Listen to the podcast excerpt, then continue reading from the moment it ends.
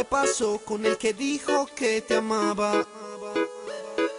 ¿Acaso se fue y te ha dejado ilusionada? Díselo Andy. No me choca saber que sola te quedas. Yo te lo dije que te iban a pagar con la misma moneda. Señoras y señores, bienvenidos a un nuevo episodio de otro podcast bursátil en una semana divina, hermosa. Eh, los pajaritos cantan, el sol es más radiante que nunca. Eh, una semana donde tuvimos muchísimas eh, noticias, tuvimos asambleas, nos pintaron la cara con Grupo Bolívar, bueno, en fin, muchas noticias que vamos a comentar enseguida. Antes de saludar a, mi querido amigo Januciño, eh, tenemos que hacer el disclaimer obligatorio de todas las semanas. Los contenidos que tenemos en este podcast en ningún momento son recomendación de inversión y si ustedes invierten con lo que escuchan en esta carajada es porque no tienen ni idea qué están haciendo en bolsa. Estimado amigo Januciño, muy buenos días. muy buenos días, eh, encantadísimo, súper feliz, emocionadísimo de estar en otro episodio de otro podcast. Se le nota la emoción, como siempre, Janusito. Oiga, Janusito, esta semana con no tenemos bases llenas, todo lo contrario, nos tocó pilotearla. Sí, qué cosas, ¿no? Pero bueno, eh, lo que es el compromiso, eh, la disposición a, a estar aquí, pero bueno, todo sea por amor al podcast. Saludos al amigo Argemiro, que no sabemos en qué, en qué grado de guayabo anda, y al amigo Joan, que debe andar más o menos como por las mismas. Yo creo que sí. Cierto.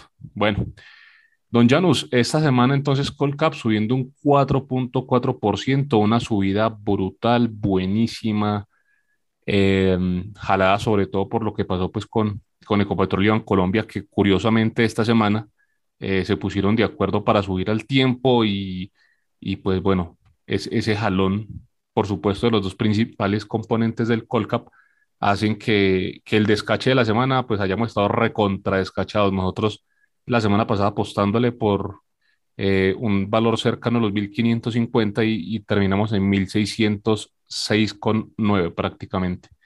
¿Qué opinas, señor? ¿Quién fue más cercano en medio de todo?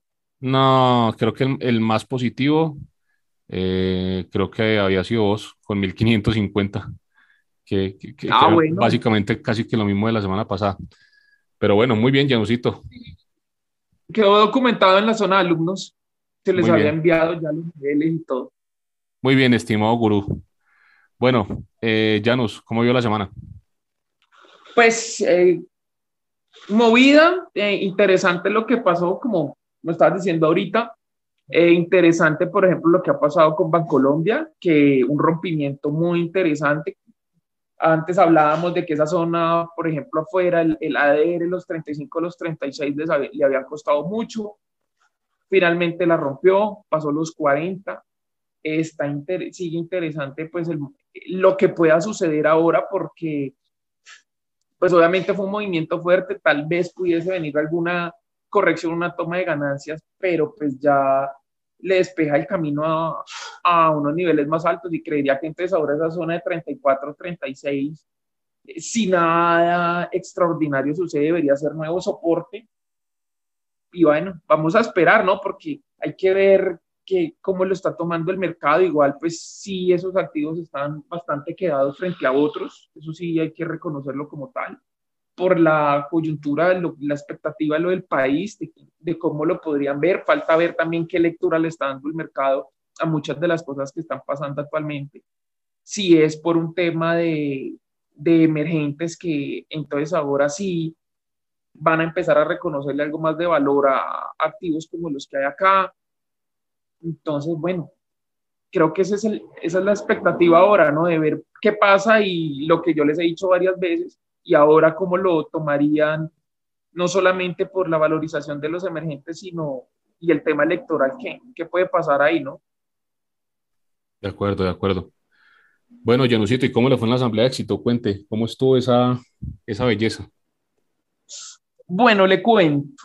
Eh, y les cuento a los oyentes y oyentas, para ser más incluyentes, que empezó como a las 9 y 5, ay hombre, y eso como a las 12, 12 y pico, yo ya me salí, o sea, ya realmente lo de la valoración, parte de eso de lo que dijeron, pues ya, ya estaba prácticamente autorizado, ¿no? Porque pues, es que eh, prácticamente ya con ellos teniendo esa participación, eh, íbamos, era como de adorno, pues, como por un, una simple formalidad.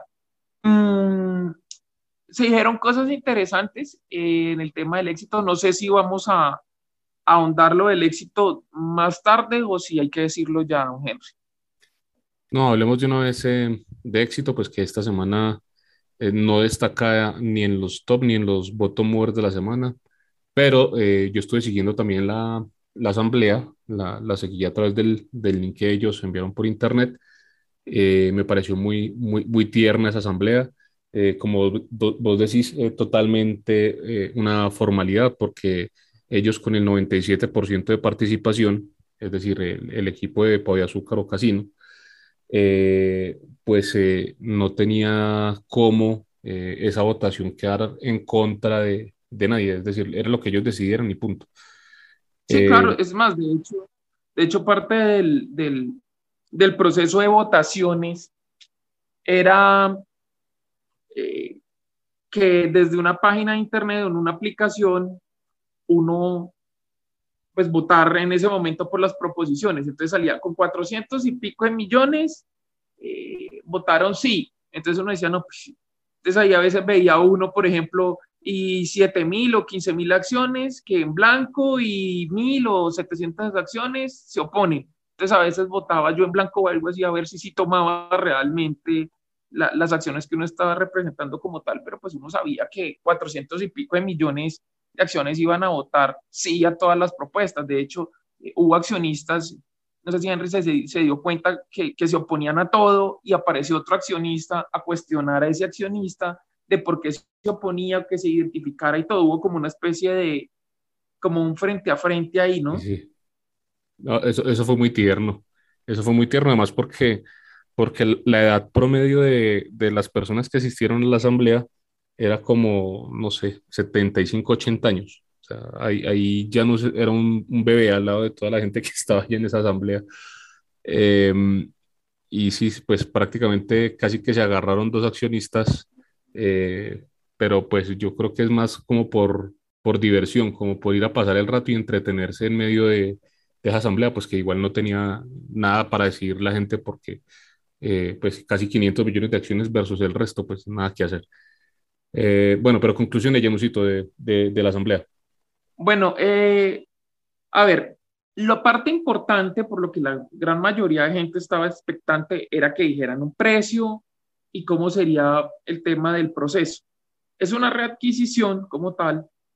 Entonces, ¿qué pasa ahí? Para mí, ¿no?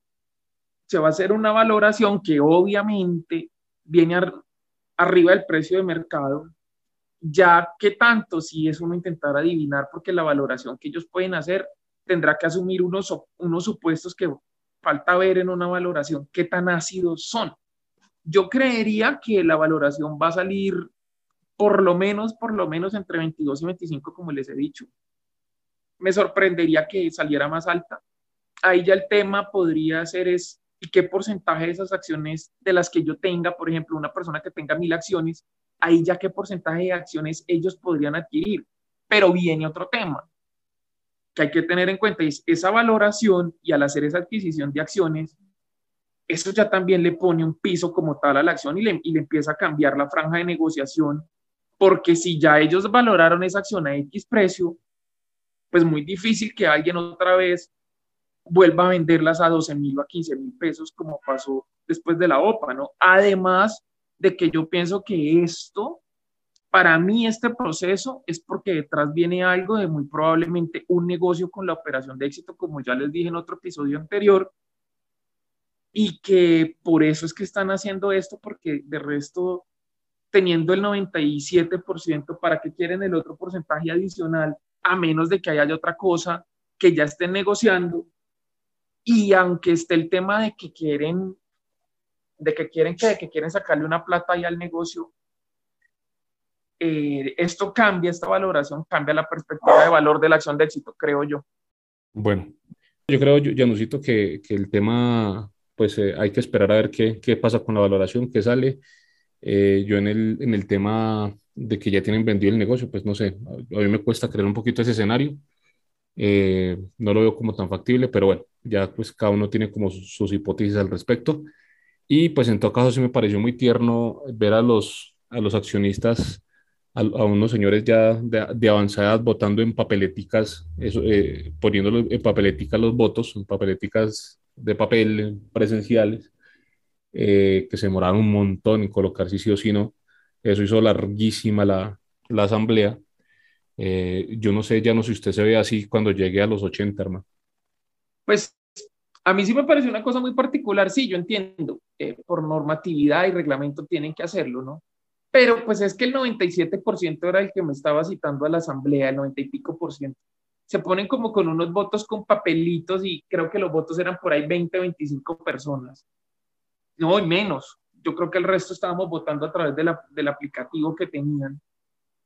Pero sí, o sea, para contar votos por 20 mil o 30 mil acciones, se ponían con ese proceso y hubo un momento en que falló, tocó repetir la votación, entonces ahí se perdió otro tiempo eh, los videos sobre varias de las operaciones del grupo. Eh, entonces ese tema sí, sí la hizo bastante larga que eh, en un momento donde yo me paré a pedir un tintico adicional y, y, unas galletas porque yo creí que por a las 10, 10 y media iba a salir y ya eran las 11 y pico, casi las 12 y nada.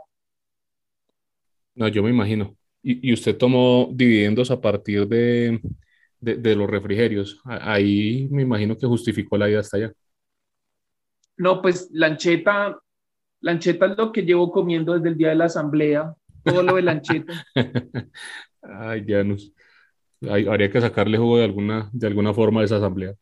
Bueno, muy sí, bien. es más, yo estaba pidiendo otras ancheticas como para surtir, como para surtir, como para surtir la nevera. Entonces yo, ay, venga, no me pueden dar esas ancheticas que hay ahí, señor accionista. ¿A usted no le gustan las aceitunas? Venga, y esa pastica, venga, pásamela a mí.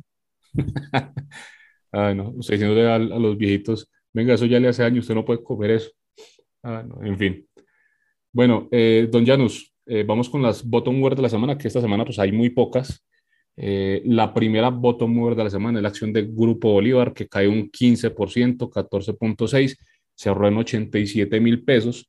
Y todo porque el día de ayer, faltando como dos horas para que terminara la jornada bursátil, eh, sale un comunicado del Grupo Bolívar informando que, que uno de, las, de, los, de los condicionamientos que no se cumplieron, probablemente eh, la cantidad de acciones que requerían ellos el mínimo para hacer el proceso de reconversión y eh, por consiguiente todo lo que ellos habían eh, propuesto con respecto a la reconversión y recompra de acciones a 127 mil, las preferenciales, pues no va a suceder, no se va a crear la acción preferencial del Grupo Bolívar, que ya tenía incluso mnemotécnico, que, que incluso pues ahí en los grupos de, de WhatsApp y en, y en, Twitter estuvimos comentando acerca de este nuevo mnemotécnico que era PFG Bolívar, eso ya no va, ya no va la reconversión, ya no va la recompra, les pintaron la cara a todos los que compraron por encima de,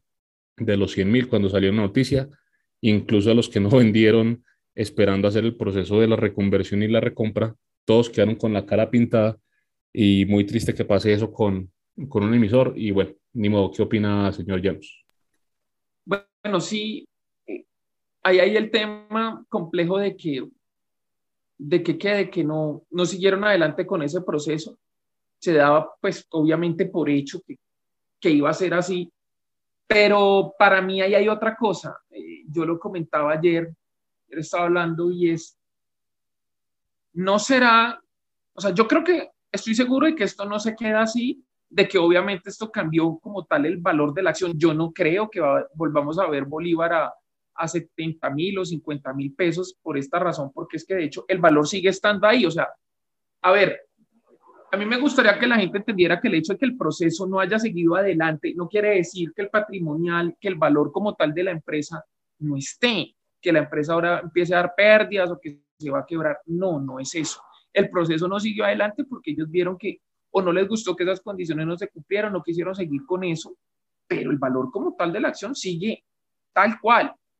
Creo que de hecho lo que hicieron fue ponerle un valor como tal a la empresa, que eso no se va a quedar así y que de pronto en algún momento lo que ellos puedan hacer es como tal una OPA y listo. Por, ese, por un porcentaje pueden hacer una OPA en vez de ponerse a hacer una reconversión y todo, si se quieren cubrir y evitar que pueda pasar lo que pasó de cierto modo en el GEA con el tema de Gilinski, pues entonces adquieren flotante y prácticamente eliminan cualquier riesgo ahí, porque es que ¿qué hay de Grupo Bolívar? A diferencia del GEA que hay de Grupo Bolívar listado en bolsa como para que puedan hacer eso. Da vivienda que las acciones son preferenciales, ¿cierto? Sí, de acuerdo. Y pues Grupo Bolívar. Pero pues entonces si se quieren cubrir de eso, del flotante de Grupo Bolívar, compren una participación y ya, el tema con Grupo Bolívar es que también ahí hay una cosa, y es que la participación está demasiado concentrada. Eso no es que tenga 10 mil ni 20 mil accionistas, son unos pocos que tienen o unas poquitas o unas bastanticas y ya. Entonces, pues yo, pienso que en algún momento podrían anunciar otra cosa, más bien como una OPA en vez de evitarse tanta formalidad y ponerse con tanto cuento. Me parece a mí, no sé, Enrique, opina. Sí, puede ser. Ahora, pues de corto plazo, creo yo que igual acción buscará otra vez eh, esa zona donde estaba operando, que era entre los 80 y los 90 mil pesos. Eh, y pues volverla a ver a 109 como, como la alcanzamos a ver hace dos semanas, pues creo que no, no va a ser en el mediano plazo eh, factible. Yo creo que ahorita empezar ahí a, a, bailar en ese precio en el que estaba pues antes de, de la noticia. en todo caso, pues una lástima, una lástima porque eh, yo creo que mucha gente sí está muy emocionada con el tema, con el proceso, a pesar de que hubo muchos que no lo entendieron. O sea, muy mal los que compraron por encima de los, de los 100 mil, que estuvieron incluso pues comprando algunos en 109 mil, esperando eh, reconversión sin haber tenido en cuenta pues las fechas que, que había dado la empresa para, para el proceso. Y bueno, ahora yo creo que va a estar ahí, en esa zona de, de entre 80 y 90. Bueno, Janus, eh, la siguiente voto mover de la semana, eh, Terpel, que cierra con un 3.2% de caída, cerró en 10.670. Eh, la acción de Enca, ah, bueno, aquí hay, que hacer una aclaración de la caída que nosotros vimos la semana pasada fuerte en Terpel, había sido por la, por la fecha ex dividendo, ¿no? Ellos, ellos pagaron, se cumplía la fecha del dividendo y por eso, digamos que le habían golpeado tanto la semana pasada. Sigue Enca, eh, que cayó un 3.1%, cerró en 25 pesos. Y bueno, de ahí en adelante, pues ya son caídas pequeñas. Eh, digamos que la única como para notar nuevamente que el cóndor sigue cayendo. Eh, cayó un 2% y cerró en 735 pesos. noticia esta semana para el cóndor, nuevamente le aprobaron un proyecto, sigue creciendo el backlog, pero pues el problema es que ellos siguen con con un proceso de deuda de corto plazo bastante fuerte, eh, bastante difícil, eh, una liquidez pues difícil y el mercado pues la sigue castigando. Yo, yo la verdad no lo entiendo, o sea, el, backlog sigue creciendo, tiene un montón de proyectos asignados. Eh, es verdad que, que la deuda pues está difícil, la de corto plazo, pero pues el mercado, a pesar de que le siguen asignando proyectos, sigue golpeándola y, y prácticamente está en mínimos. Yo creo que por debajo de 750 había estado hace como unas 6 o 8 semanas, eh, que ha cerrado pues o, había tocado los 740 más o menos. Y bueno, esta semana 730, 735 prácticamente. Janus, ¿qué pasa con el cóndor? ¿Qué, por qué esa, esa emotividad tan negativa con la acción? Pues es que también, eh, sí, lo que, lo que estás diciendo, el tema del backlog, pero acá también es un tema de que castigan y castigan un activo, también el tema de la liquidez, entonces la gente sale y las tira al precio que le paguen, eh, se aburren en ese emisor, entonces se van a buscar la acción en otro. El tema de la deuda a mí me parece que es un tema que se puede en dado caso renegociar o tener un periodo como para no verse tan, tan mal en ese momento. Yo no creo tampoco que, que sea pues la quiebra de la empresa o que justifique pues una caída tan tremenda, porque es que de hecho, o sea, los problemas del cóndor son muy, muy diferentes pues de lo que, de los problemas que tuvo, que había tenido con concreto. Eh, los del cóndor son diferentes, es un tema de deuda que se puede solucionar, en, mi opinión, que, y que no es el fin de la empresa, pero sin embargo le siguen y le siguen pegando durísimo ese emisor. Y, y acá la BBC, pues es así, ¿no? Es de extremos, entonces o le pegan muy duro una acción o simplemente ni siquiera la miran. En el caso del Cóndor pasan las dos, le dan muy duro y, ni siquiera la miran, pero sí, por ejemplo, persiguen otro activo, ¿no? Entonces, mira, por ejemplo, lo que pasó con Bolívar, con ese anuncio, todo el mundo se quería meter en Bolívar, ahora todo el mundo va a querer vender, nada de raro que, que también entonces ahora Bolívar vuelva a sufrir de lo mismo que sufrió en su momento. ¿no? De acuerdo. Bueno, don Janus, vamos con las top movers de la semana, que esas sí son varias. Eh, vamos primero con la que lideró el, el Colcap esta semana, que es la acción de Copetrol. Subió un 9.8%, bastante fuerte la subida, cerró en 3.590 eh, incluso alcanzó a negociar por encima de los 3.600 pesos en alguna parte eh, de la jornada. Eh, 3.610 creo que fue el máximo. Y em, esta semana sí, totalmente correlacionada con el petróleo. El petróleo, el Brent subió a 119 dólares, eh, subió casi un 11% esta semana. Entonces, esta semana, curiosamente, cosa que nunca pasaba con Ecopetrol, pues en los últimos dos años, desde que arrancó pandemia, que estaban con una correlación incluso a veces inversa, eh, esta semana sí se le pegó totalmente a la, a la subida del petróleo. ¿Qué opinas ahí, Janusito? Sí, pues eh, una subida fuerte del petróleo, ¿no? Eh, creo que en el episodio pasado o en el, en el de hace poco habíamos hablado de la caída del petróleo y que de hecho el tema no era de que ahora se iba a empezar a caer y pues iba a volver a verlo uno como mucha gente pensaba en 30 o 50 dólares, no, la perspectiva y la actualidad como tal no permite pensar en que podamos ver un petróleo muy bajito prontamente y ni que se, o sea, yo pienso que se va a estabilizar en un precio más alto, por ejemplo, lo que decía, unos 80, unos 90 dólares puede ser, pero sin embargo ese es un cambio en, en, en el balance y en las utilidades de las empresas del sector, pues durísimo, porque de pasar de 30, 40, ahora 80, 90 es bastante. Con Ecopetrol era por el tema de lo que decíamos de que sin embargo, era un tema como político que Ecopetrol como que estaba desacoplado, un tema como veían la empresa por lo que podía suceder. Parece ser que entonces el mercado está decantando o que eso no va a afectar la empresa o que el candidato no va a poder hacer lo que, lo que ha dicho varias veces, ¿no? Entonces, parece ser que el mercado ya, ya se está como, ya está asimilando ese escenario porque de resto eh, no hay una razón para esa subida, cuando antes Ecopetrol con unos precios muy similares prácticamente no había hecho nada, estaba tan desacoplada de sus pares.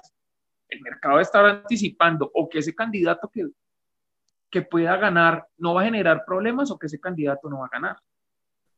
Puede ser, puede ser que se haya decantado por la segunda, eh, además por eh, las declaraciones del Partido Liberal que rompió conversaciones pues con, con el grupo del pacto histórico y, y, digamos que eso puede ser un peso político importante eh, que de pronto no le dé control a, a, a, este candidato pues en el, en el Congreso eh, por no tener ya claramente mayorías sin, sin, el apoyo de este partido o porque incluso puede que no, no gane en primera vuelta y le, se le dificulte entonces el tema para segunda. Esperemos a ver pues qué pasa también, pero muy interesante esta semana que Ecopetrol por fin se haya correlacionado completamente con, con la subida del petróleo. Bueno, la segunda top mover de la semana, la acción de Grupo Argos, que también crece un 9.8%, cerró en 14.290. Eh, y esta sí es un tema netamente especulativo. Eh, la, la, acción básicamente entre jueves y viernes fue que subió todo esto. Eh, hay rumores otra vez de que Gilinski eh, va, va, a ser OPA por, por ellos.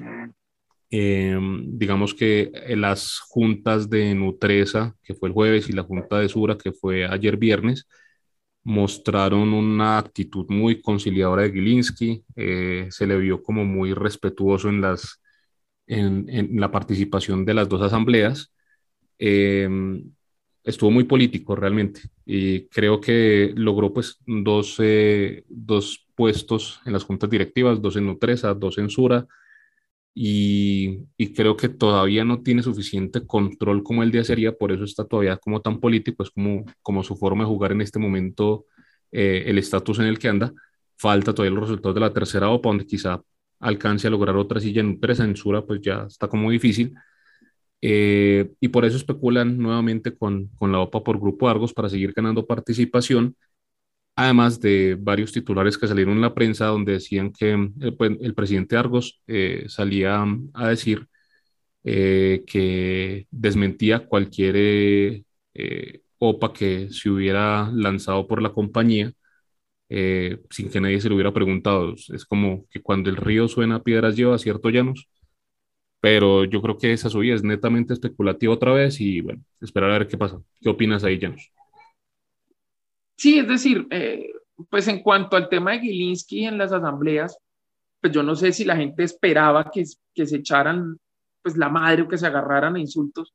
Hombre, es gente de negocios, o sea, es, una persona que por algo tiene dinero, ¿no? Porque se sabe mover en el tema de los negocios, ha hecho negocios muy buenos o, o tiene eh, inversiones en sectores que, que son rentables como tal, que han valido la pena en el tiempo.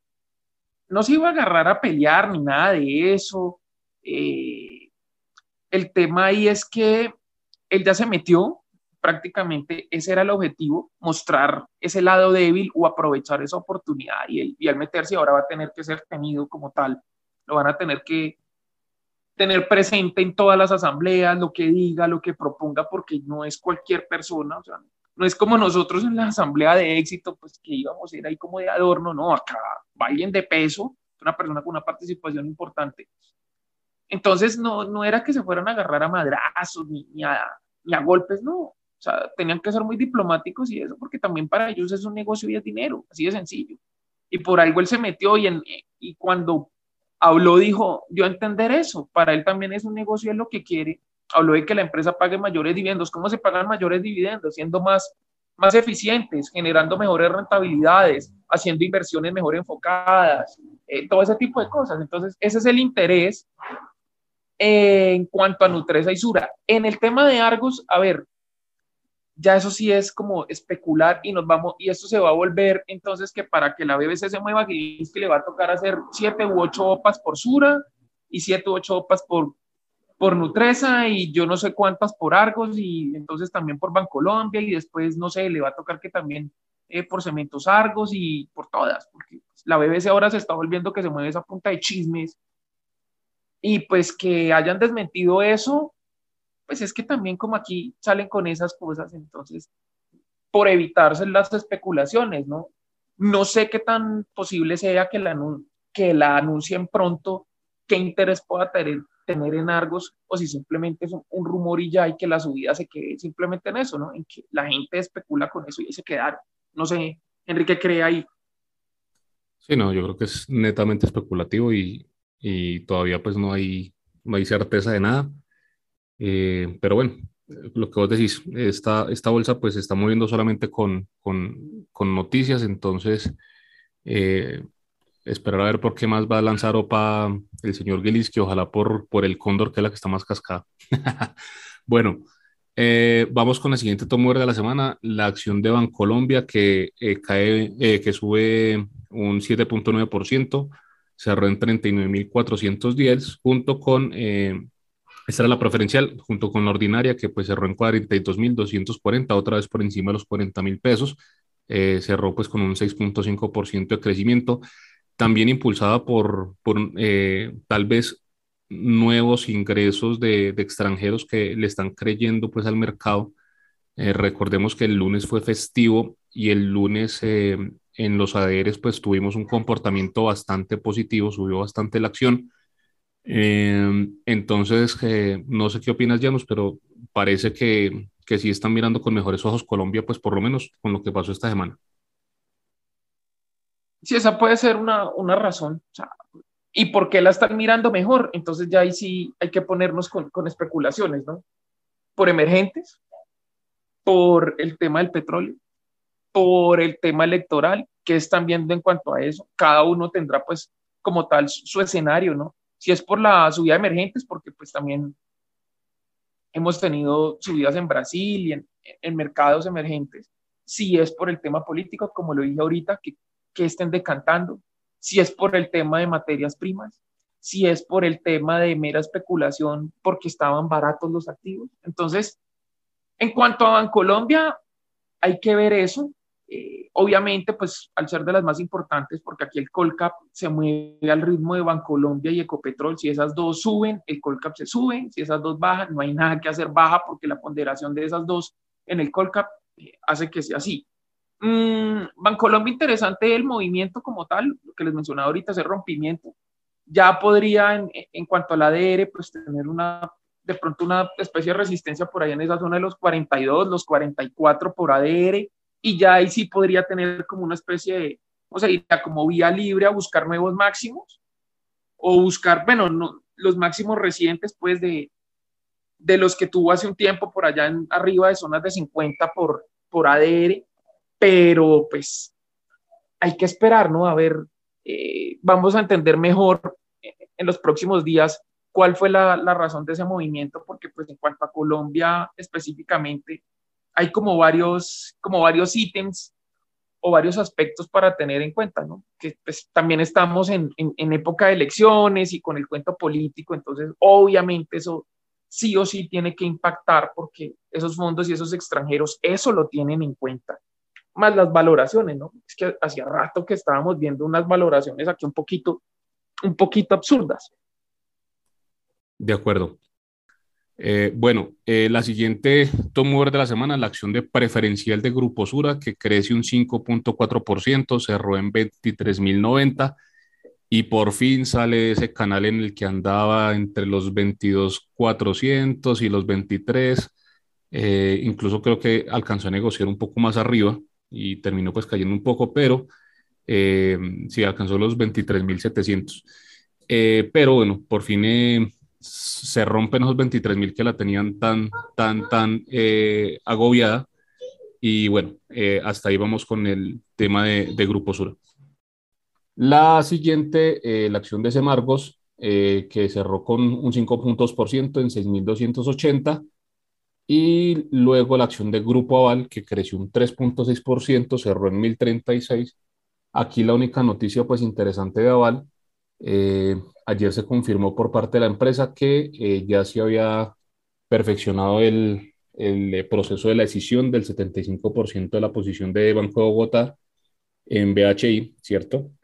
El proceso que, que ellos pues están llevando a cabo mientras las acciones están suspendidas eh, esperemos que se lleve a cabo totalmente, pues con, con que se cumpla totalmente el proceso y que no hagan lo de Bolívar, que no les pinten la cara también a los, a los accionistas de Oval y no les entreguen sus acciones de, de BHI. No dice que les cambien BHI por VIH, ¿usted qué cree? No, pues esperemos que no, pero pues ya con lo que hemos visto y esas noticias como tan particulares que sucede en la BBC. Y eso que hay poquitos emisores, ¿qué tal que esto fuera como en Estados Unidos, que hay miles? ¿Cómo sería esa vaina las noticias con las que saldrían acá? Es más, hablando de noticias, eh, en estos días no fue que la BBC por un problema técnico duró un rato que no, no hay mercado. Sí, señor, para variar, para variar esta semana eh, estuvo suspendida dos veces el mismo, en el mismo día la sesión eh, por problemas técnicos de la BBC. Es un tema que es absurdo, que esto de verdad que no nos cansamos de, mencionar lo absurdo que es operar bolsa en este país. Eh, nosotros, pues, Janusito y yo que no somos tan, tan traders ya que, que, que no invertimos ni hacemos intradiarios ni tratamos de mover tanto el portafolio, ¿cierto? digamos que nos vemos pues menos afectados, pero, pero realmente es insólito que, que en un, en un, en un país serio, en una bolsa seria, eh, pasen estas cosas y, y, dejen prácticamente todo un día al, al mercado sin, sin ningún tipo de, de forma de operar. Eh, que además hayan cancelado todas las puntas, que me parece también insólito. No solamente que la hayan suspendido, sino que todas las puntas que estaban puestas en las plataformas eh, las hubieran cancelado. Eh, no, o sea, un desastre. ¿Qué opinas, Jan? No, pues eh, lo mismo que hemos dicho en cualquier cantidad de episodios, en cualquier cantidad de, de space que hemos hecho. Intradiarios, pues aquí muy difícil hacerlos ya, tiene que tener, o sea, pegarle un movimiento muy concreto como tal, de esos que pocas veces se dan acá en la BBC y muy puntuales, o manejar muchísimo dinero, pues que uno diga, no, es que un 1% una persona que mueva 5 mil, 10 mil millones de pesos, pues sí, pero mueva 5 mil, 10 mil millones de pesos en activos, que uno dice, es que a veces ni siquiera, ni siquiera en los activos más líquidos se puede mover 5 mil o 10 mil millones de pesos. Un inversionista a veces ni siquiera puede mover eso en, en Bancolombia. A veces no se mueve eso en Bancolombia, en la ordinaria o en la preferencial. A veces no hay ese volumen para que un accionista pueda sacar una utilidad grande con un movimiento de, de 5 mil o, o 10 mil millones de pesos. Entonces, se ha bajado mucho el volumen, no se estimula el mercado como tal, eh, siguen ahí los costos, siguen ahí estos fallos. Mire lo que hablamos con José Miguel, lo que parte de lo que decía, ¿no? Que, que tanta regulación y tanta cosa, pero al final nada. Y pues Henry, es un problema de siempre. Entonces a mí me, ahí es donde yo digo, y el tema del mercado global colombiano no tiene ni premercado, ni después de mercado, y ahora pues se cae ese sistema y tampoco puede operar. Entonces, ¿qué hago yo ahí? ¿no? Entonces, quieren traer nuevos emisores. Eh, ahora que quieren fusionar las bolsas, pues ojalá eso mejore, porque yo no me imagino más emisores con el mismo problema. Sí, no, absurdo, absurdo, llenocito. En fin, bueno, eh, ya después de eh, desahogarnos también con el tema de las plataformas, que es nuestra desahogada número N, porque lo hemos hecho muchas veces y esto no, no mejora. Eh, y, además de que las comisiones siguen siendo costosas, como, como decías, Janus, como lo dijo eh, el, señor Santa María, que gran parte de los costos son por regulaciones y regulaciones pues que no, no funcionan muy bien, que digamos. Eh, pues nada, la confianza en, en, las plataformas sigue de capa caída y pues digamos que muy pocas personas realmente se seguirán animando a participar si estos problemas pues siguen sucediendo sin, sin ningún tipo de, de eh, eh, digamos que alguna consecuencia para, para, la bolsa, alguna resarción de, de, los problemas con los inversionistas. En fin, Janusito, vamos entonces con, con lo que pasó afuera rápidamente. El dólar muy estable esta semana. Eh, básicamente, pues no pasó nada. bajó un poco al principio de semana, pero luego corrigió, recuperó entonces, muy quieto el dólar. Sí, no, y de hecho, eh, aquí hay un tema a tener en cuenta de cuál es la perspectiva acá con el peso colombiano y el dólar, porque con un petróleo a los precios que está, en otra época el dólar estaría a, a los 3.000 o 3.000 bajitos, incluso menos de 3.000 en este momento no ha pasado mayor cosa. un dólar que estuvo más allá de 4.000, sí es cierto, pero es que está, sigue arriba de los 3.500. O sea, no ha tenido una caída grande y el dólar ha seguido pues como, como con sus correcciones, pero al final tiende a seguir manteniéndose como, como arriba de los 3.500 y, y sigue subiendo de a poquitos, ¿no? En el largo plazo tiende como a seguir subiendo a pesar de tener correcciones, pero si no es con un petróleo a a más de 100 dólares que reacciona, por ejemplo, acá el dólar a la baja, yo no veo cómo, cómo se pueda ir a 3.000 o por ahí a 3.500 o los 3.000 bajitos, si ni siquiera con, con esos precios en materias primas el, el peso colombiano le recorta, pues, o se fortalece frente al dólar. Y no ha sido mucho, sí ha habido una corrección, pero tampoco ha sido un desplome que uno diga, uy, tremenda la caída del dólar. No. Entonces, para la, subida que ha tenido, que le digan a uno, no es que cayó 50, 100 pesos, no es nada, porque es que llegó a 4 mil y pico y, y están 3.700, está arriba de los 3.700, ¿cierto? Correcto, 3.794 cerró. Y, y llevamos cuatro, semanas, ya cito, en que alcanza los 3.700 y ahí lo empiezan a comprar fuerte otra vez. Llevamos cuatro semanas que no lo dejan caer de 3.700. Entonces ya ahí habría que ver es qué perspectiva tienen de país como tal y lo miden en el, en el peso colombiano frente al dólar, ese valor de qué es lo que está esperando el mercado, de qué es lo que están viendo, que a pesar de que las acciones se hayan subido, el peso colombiano no se ha fortalecido por alguna razón específica. Entonces, ¿cómo nos están viendo afuera? ¿Y por qué, por ejemplo, sigue el tema de, de que un dólar no se haya caído tanto con estos precios de petróleo? Ahí hay que ver qué es lo que lo motiva. Me imagino que también mucha gente aprovecha las caídas para comprar dólares por la ¿Por qué? Por la perspectiva que tengan, por lo que esperen, por sacar plata, por tener como una especie de cobertura, por invertir en otra cosa. Hay que ver cuáles son las razones de todo eso. De acuerdo, Janusito. Bueno, por último, el Standard Poor's esta semana eh, creció un poco, eh, sigue con, con esa recuperación, cerró en 4.543 puntos. Realmente muy, muy corta eh, la valorización, pero igual una velita verde esta semana que no le cae mal a los que están invertidos allí. Eh, ¿Qué opinas, Janus? Pues lo que hemos hablado varias veces, ¿no? Yo pienso que aún no hemos visto esos máximos del Standard Poor's 500, que como tal el mercado americano, a pesar de la caída de los posibles anuncios de, de incrementos de tasas, lo que, lo que dicen de lo que ha pasado con Ucrania, la subida de materias primas, el mercado aún así sigue recuperándose. El tema es que las subidas de las tasas de interés, lo que yo les he dicho, que pienso yo, no van a ser muchas, no van a ser para siempre ni tampoco muy altas porque es estancar como tal la economía y eso no, no lo van a hacer. Las empresas siguen mostrando resultados buenos, las más importantes han mostrado resultados buenos y siguen sosteniendo el mercado. Que sí es cierto que hay empresas que han corregido mucho y sin embargo hay empresas que han bajado mucho y el mercado se, sigue, se ha seguido recuperando y hay empresas que han caído fuerte. O sea, hay empresas que antes estaban en unas valuaciones absurdas, las ajustaron y sin embargo el mercado ha seguido subiendo. El tema es cuando esas líderes las ajusten, ahí sí ya uno puede decir, viene una corrección en el mercado, pero por ahora las señales de eso no aparecen. Entonces, yo sigo creyendo que sí vamos a ver un, un Standard Poor's 500 este año, probablemente en los 5000, muy cerca de esa zona. De hecho, mira, Henry, que la caída que tuvo se la están borrando prácticamente toda.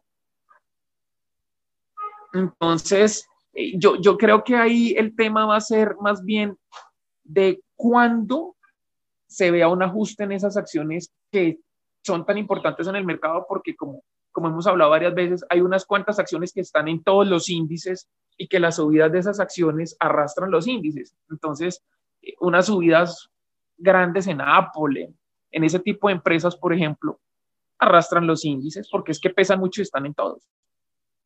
Completamente de acuerdo, Yenusito. Eso, compraron toda la caída, la caída fuerte. La semana pasada, pues fue un, un eh, pues eh, compraron muchísimo la caída. Eh, fue uno de los crecimientos más altos del Standard Poor's en las últimas semanas. Y esta semana, pues aunque no con la misma fuerza, pero continúa la tendencia otra vez de recuperación. Eh, bueno, don Janus, vamos a, la sección que más le gusta a nuestros oyentes, el descache de la semana. Eh, pues con, un call cap tan fuerte esta semana, eh, ¿qué piensas que, pasa la próxima?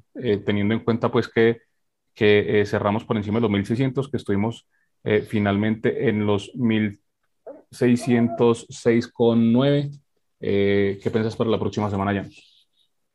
Yo sí, la próxima semana esperaría como una especie de corrección digamos unos 1580, 1575. La subida pues fue fuerte, obviamente arrastrada por un par de, activos que pesan mucho dentro del índice, dentro de la ponderación. Obviamente pues con esa subida de Bancolombia, esa subida de Ecopetrol, se tenía que ir el índice hacia arriba. Eh, yo creo que podría venir una pequeña corrección, una toma de utilidades y pues eh, también lo que hemos dicho cualquier cantidad de veces, ¿no?